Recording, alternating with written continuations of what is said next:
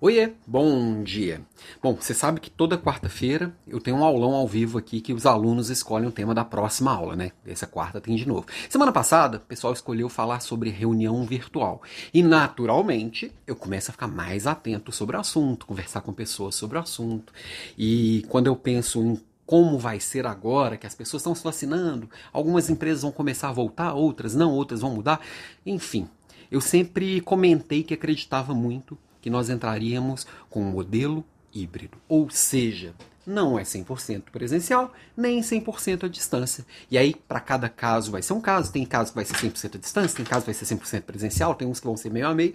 E aí eu começo a observar, depois de quase dois anos de pandemia, dois anos que as pessoas estão se preparando para isso, começam a voltar. E aí eu ouço algumas histórias curiosas, vamos dizer assim. E eu trouxe aqui três que você talvez se, se, se valha, para você refletir também, tá? Vou contar três casos que eu ouvi, casos verídicos e reais, que eu não vou abrir nem o nome da pessoa, das pessoas e nem o nome das empresas, obviamente. Primeiro vem de uma empresa, tá? Essa empresa começou a retornar com trabalho presencial no modelo híbrido, do jeito que eu falei que, que acredito que funciona. Como que eles estão fazendo? As pessoas vão lá para o escritório para ficar fazendo reunião online. Eu do escritório e o outro, o outro da casa dele. Isso não é modelo híbrido.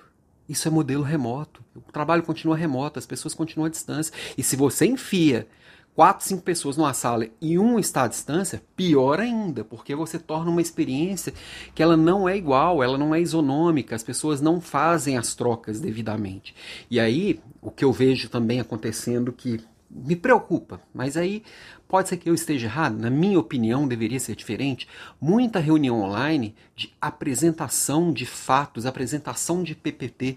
Bom, isso pode ser gravado, vamos aproveitar o tempo que está junto, seja online ou presencial, para as trocas, para as co-construções.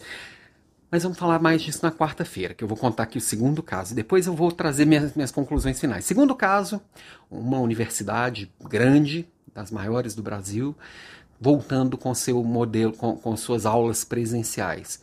Como que funcionou? Eles não estão obrigando as pessoas a, a terem aula presencial, até porque nem todo mundo está se sentindo seguro, nem todo mundo está vacinado. Eles passaram um formulário perguntando: você quer presencial ou você quer à distância? E aí, a partir das pessoas que responderam que querem presencial, eles se organizam e estruturam. E a pessoa não pode ficar um dia online e um dia presencial. Não, é presencial para sempre ou online para sempre. E aí, o que, que eles fazem? Pegaram uma câmera, que não é de última geração, não é própria para isso, deram um professor e fala: coloca na sala e se vira. E quem está de casa vai assistir a filmagem daquela aula.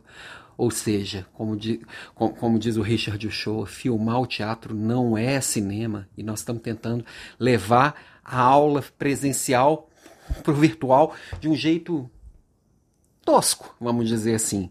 Porque não faz sentido eu conversar com uma câmera diferente de eu conversar com o público. Eu filmar uma aula não tem como ser bom. Não tem como ser a mesma experiência para quem está sentado na frente do professor e para quem está quem tá assistindo de casa. É diferente.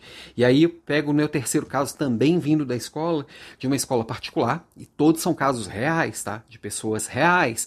Claro que não são amostra do todo, são exemplos, tá? Que eu ouvi nesses últimos dias, de uma escola particular infantil e que as crianças todas vão para aula, metade fica na sala e outra metade na outra sala. Em uma sala o professor dando a aula, sendo filmado, na outra sala uma TV com o professor que está na sala do lado e um professor auxiliar mandando os alunos calarem a boca.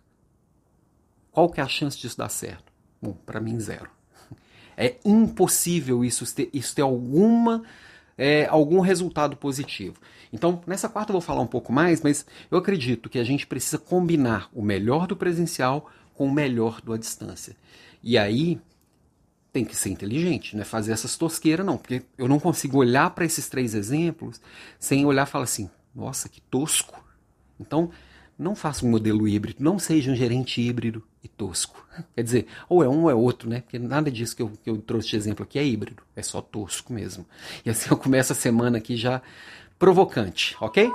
Beijo e até amanhã.